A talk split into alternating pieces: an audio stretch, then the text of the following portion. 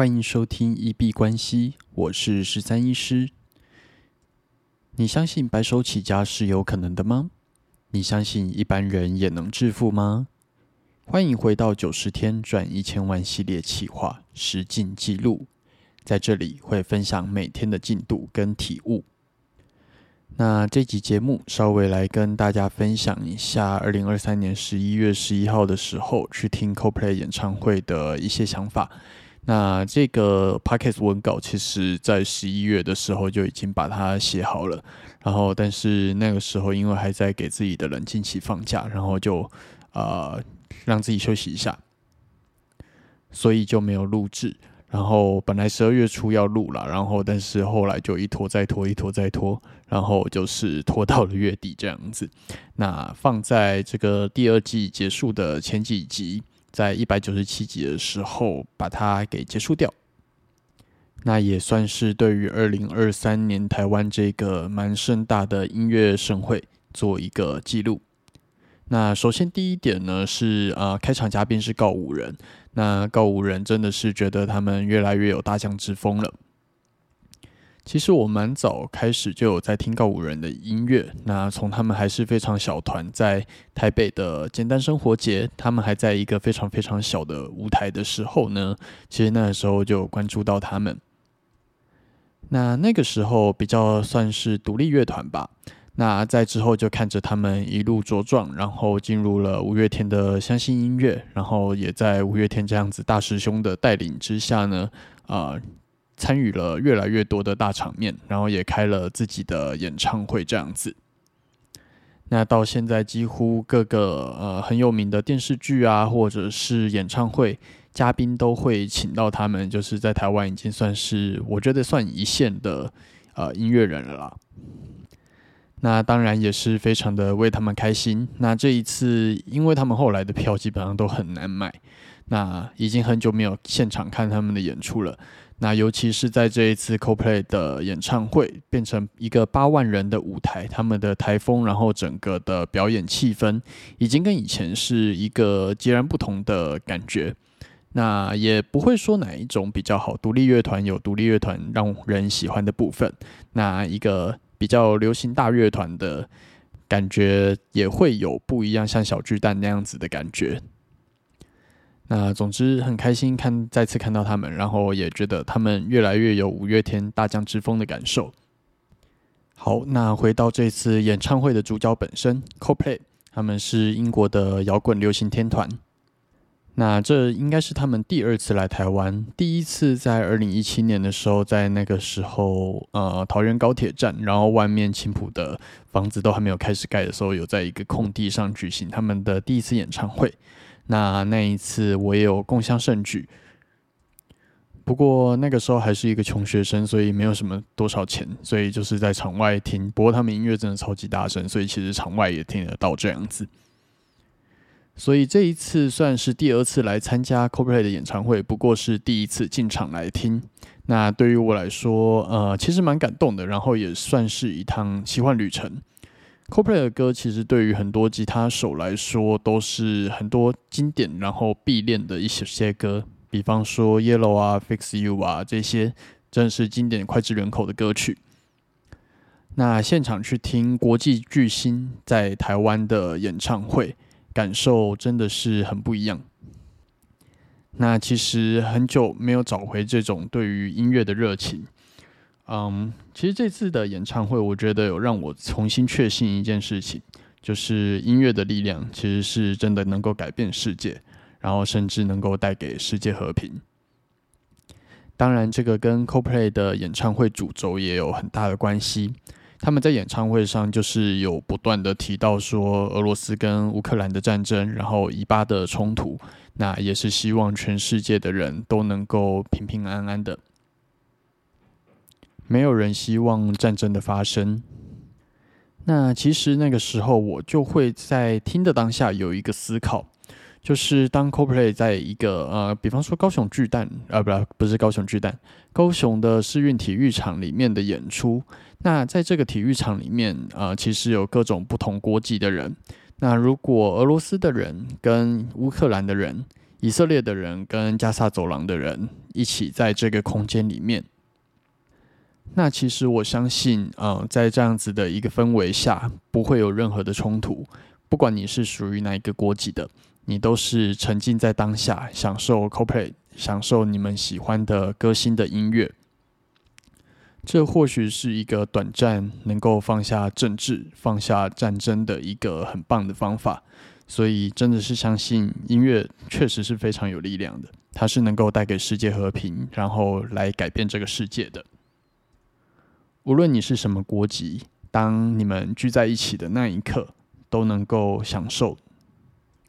那这一次的歌单，我觉得非常的感动，因为包含了刚刚提到的非常多的经典脍炙人口的歌曲，然后但是又包含了这几年的新歌，然后就是让呃我们这些老歌迷，还有一些可能近期才开始听 Coldplay 的一些比较年轻的歌迷，其实在这场感受。呃，这场演唱会的感受上都不会觉得自己是脱节的。如果一场演唱会全部都是唱新歌，其实对于我们这些老歌迷来说，可能会觉得蛮难过的。但是如果全部都在唱老歌的话，那可能也表示这个乐团并没有什么进步。然后新的歌迷可能也会觉得就是被排挤吧。然后听到他们的现场演唱，真的是很佩服他们国际级的功力。能够走上国际舞台的乐团，呃，真的实力是非常的不一般。那 Chris 的声音，其实，在 YouTube 啊，或者是在他们的 CD 里面听起来的感觉，其实他一直都是一个比较假音派的摇滚主唱。但是在听到他现场，发现其实他的真音的嘶吼也是超级有爆发力。那这些可能就是你听线上串流那些会听不出来的地方。那总之，听现场的音乐，我觉得还是有它的价值在，还是非常感动的。那 CoPlay 的音乐，说实在，真的能够把别人带进他们创造出来的另外一个世界的感觉。那我也相信，当一个人已经完全不缺钱的时候，他会去追寻更多其他的价值。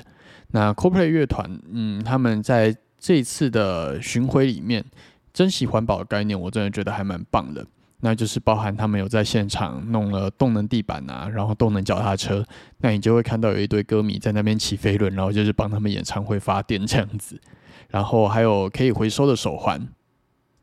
那虽然他们巡回这样子用大飞机载，可能耗了不少油，但是他们其实是有用实际行动去啊传达他们想要注重环保的这样子的一个概念。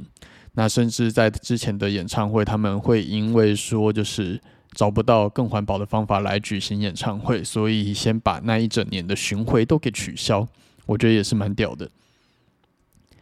那可以回收的 LED 手环，然后他们在荧幕上让各个国家去竞赛，标出每一个国家每一个场次的手环的回收率。我觉得这样子也是一个非常好的做法，因为就会有可能台湾人吧。就是会想要让自己的国家在那个荧幕榜单上面被看见，然后跟着 CoPlay 一起去世界各地巡回，让世界各地的人认识台湾人的素质，所以可能就会有这样子的呃想要去达成更高的回收率的一些压力或者期望，然后这样子把手环放回去就可以重复的去做使用，我觉得也是一个非常好的模式。然后也有一个非常好激励的效果，让歌迷可以自律，然后并且想要争取出现在榜单上的机会，然后在世界各国被看见这样子。那整场演唱会，我觉得一直在传递的价值，除了环保跟和平之外，最重要的价值就是要鼓励我们去勇敢的说爱，然后珍惜在当下。他们的音乐虽然很简单，那很多就是国际四和弦而已，但是在现场听的时候，其实真的简单就能够充满了力量。这也告诉我们，其实不是什么东西都需要把它弄得那么复杂，无论是交易或者是音乐。那这也回到我们之前讲到的化繁为简，然后另外一个是享受当下。那所以我基本上整场都没有拿出手机。那当然，一部分是他外面有写说禁止录影啦，但是我不知道为什么场内好像大家都是把它录爆这样子，然后甚至有人录了一整场传到 YouTube 上面。不过国外好像比较没有这种禁止拍照录影的氛围，然后呃，甚至 Chris 他其实在台上也是有跟大家讲说，就是可以录影这样子。但是在某一首歌的时候，他会鼓励大家就是把手机全部放下来，好好一起享受这一刻。我觉得其实当下是非常感动的，因为我们其实真的都太沉浸在三 C 的产品里面，有时候你真的要把它抽离出来，回归这个世界一下。都来到现场了，其实重点应该是去感受现场的氛围，而且感受现场他们的音乐，而不是呃用手机想要录出一个嗯最漂亮的现场影片这样子。那当然这个是我的想法啦，没有要说服任何人。然后也有我相信大家去看演唱会的目的都不一样，可能有些人去看演唱会，他并不是要享受当下的氛围，而是他就是想要录出一个最完整的现场演唱会影片。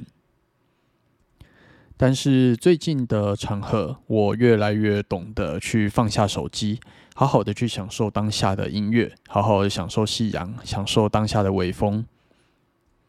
那以上基本上就是关于演唱会当场的一些心得。其实，在现在重新看到这份文稿，回去翻翻当时的日记，呃，我觉得感动跟那些呃感受到的体悟，都还是会重新浮现在脑海里面。听完演唱会之后，真的脑袋一直都会是 CoPlay 的曲目，真的是蛮洗脑的。那在这里，我觉得也要好好感谢高雄市政府。我觉得他们这次高雄的散场速度真的算是蛮快蛮猛的，而且的活动的规划也真的蛮厉害。这次高雄市政府为了这次活动，他弄了一点节庆感，就是他好像在各个爱河啊，然后或者是一些城市的建设上面都有打上代表 CoPlay 的彩虹色这样子，然后甚至在重要的捷运站，你还可以用 CoPlay 的票根去兑换到五十块的餐饮抵用券。然后当然那个很有名的捷运站站长也是又跑出来带气氛。然后让工作人员还有就是啊，在等车的民众，其实体感上都蛮开心的啦。高雄市政府这一次真的蛮用心的。那听说 CoPlay 会选择在高雄市运主场馆举办，也是因为第一个好像是呃，这个主场馆它有环保的意识在。然后第二个，呃，好像是如果这样子的国际团体来，然后高雄市政府好像为了促进一些艺文活动，所以就是不用场馆的场地费这样子。那当然这些都是看新闻看到的啦。那到底是不是事实，可能就还有待查证。嗯，那回程的时候，本来我们是有订高铁，然后但是啊，如果呃。在要赶去高铁站的那个时间点离开的话，就会完全听不到后面的呃那个安口曲的部分。那安口曲其实很多很好的歌，包含 Fix You 那个超级感人的大合唱，全部都是在安口曲。所以如果错过而去赶高铁的话，说实在真的超级可惜。所以我就在场馆里面把高铁票给取消掉了。那听说后来是为了这一次的演唱会，高铁有再加开一班。但是说实在，你听完 Uncle 曲之后，那班根本不可能赶得上，搭接驳车或者是搭捷运，基本上都不可能。所以我是觉得加开那一班好像没有太大的意义啦。所以演唱会结束之后，我们就完全没有高铁可以回台北了。然后本来是想说也可以搭客运啊，或者是其他的交通工具，结果客运竟然也完全客满。所以最后呢，我们就是骑 U bike 在高雄流浪了三个小时，然后就是吃宵夜啊，然后吹吹晚风这样子。那脚跟屁股都超级酸的。我们那天应该从高雄车站骑到中央公园，然后又往回骑，骑再骑回高铁站这样子。嗯，大概骑了一个多小时的脚踏车吧。那这么久没有运动的情况下，真的是有点吃力，脚跟屁股都超级酸。那也发现当天的高雄街头真的超级多 CoPlay 的难民，就是很多人就其实穿着他们的衣服，然后 T 恤，然后就是在路边，诶有睡觉的，然后也有吃东西的，然后或者是你看到那种二十四小时的咖啡馆啊，然后网咖基本上全部挤满的都是 CoPlay 的人，那便利商店也是这样子。那当然我们自己也是 CoPlay 难民啦，但是蛮乐在其中的，也蛮有趣的一次经验。那也因为这一次的经历，让我第一次体验了在高铁一开站的时候就走进高铁站的感觉，当进入高铁站的第一个人，然后第一次搭高铁的首班车，然后也是第一次在高铁上面看日出。对我就是很喜欢收集这些很奇怪的人生小小成就，这样。那也因为我很喜欢收集这种人生第一次的小小成就，我觉得之后可能会专门 IG 账号开一个 Hashtag，就是收集人生第一次这样子吧。那比起隔天 CoPlay 的十二号的演唱会，其实我比较喜欢今天十一号的音乐。不过十二号看新闻，好像也是他们有骂到干，然后还有提到就是高雄的饭店住宿。然后 Chris 还要在台上道歉，这个我觉得都还蛮好笑的。那最后就是我觉得来看 CoPlay 的演唱会真的是蛮值得的，赚了钱真的就是要把钱花在这种人生体验上面，然后能够留下非常多的记忆故惜，我觉得是非常值得的，然后也会比较找到之后可能钱的使用的一个赚钱的动力吧。好，那以上就是对于十一月十一号的时候去看 CoPlay 演唱会的一些想法跟领悟，来跟大家做分享。那今天节目时长已经超级长了，现在已经十六分钟，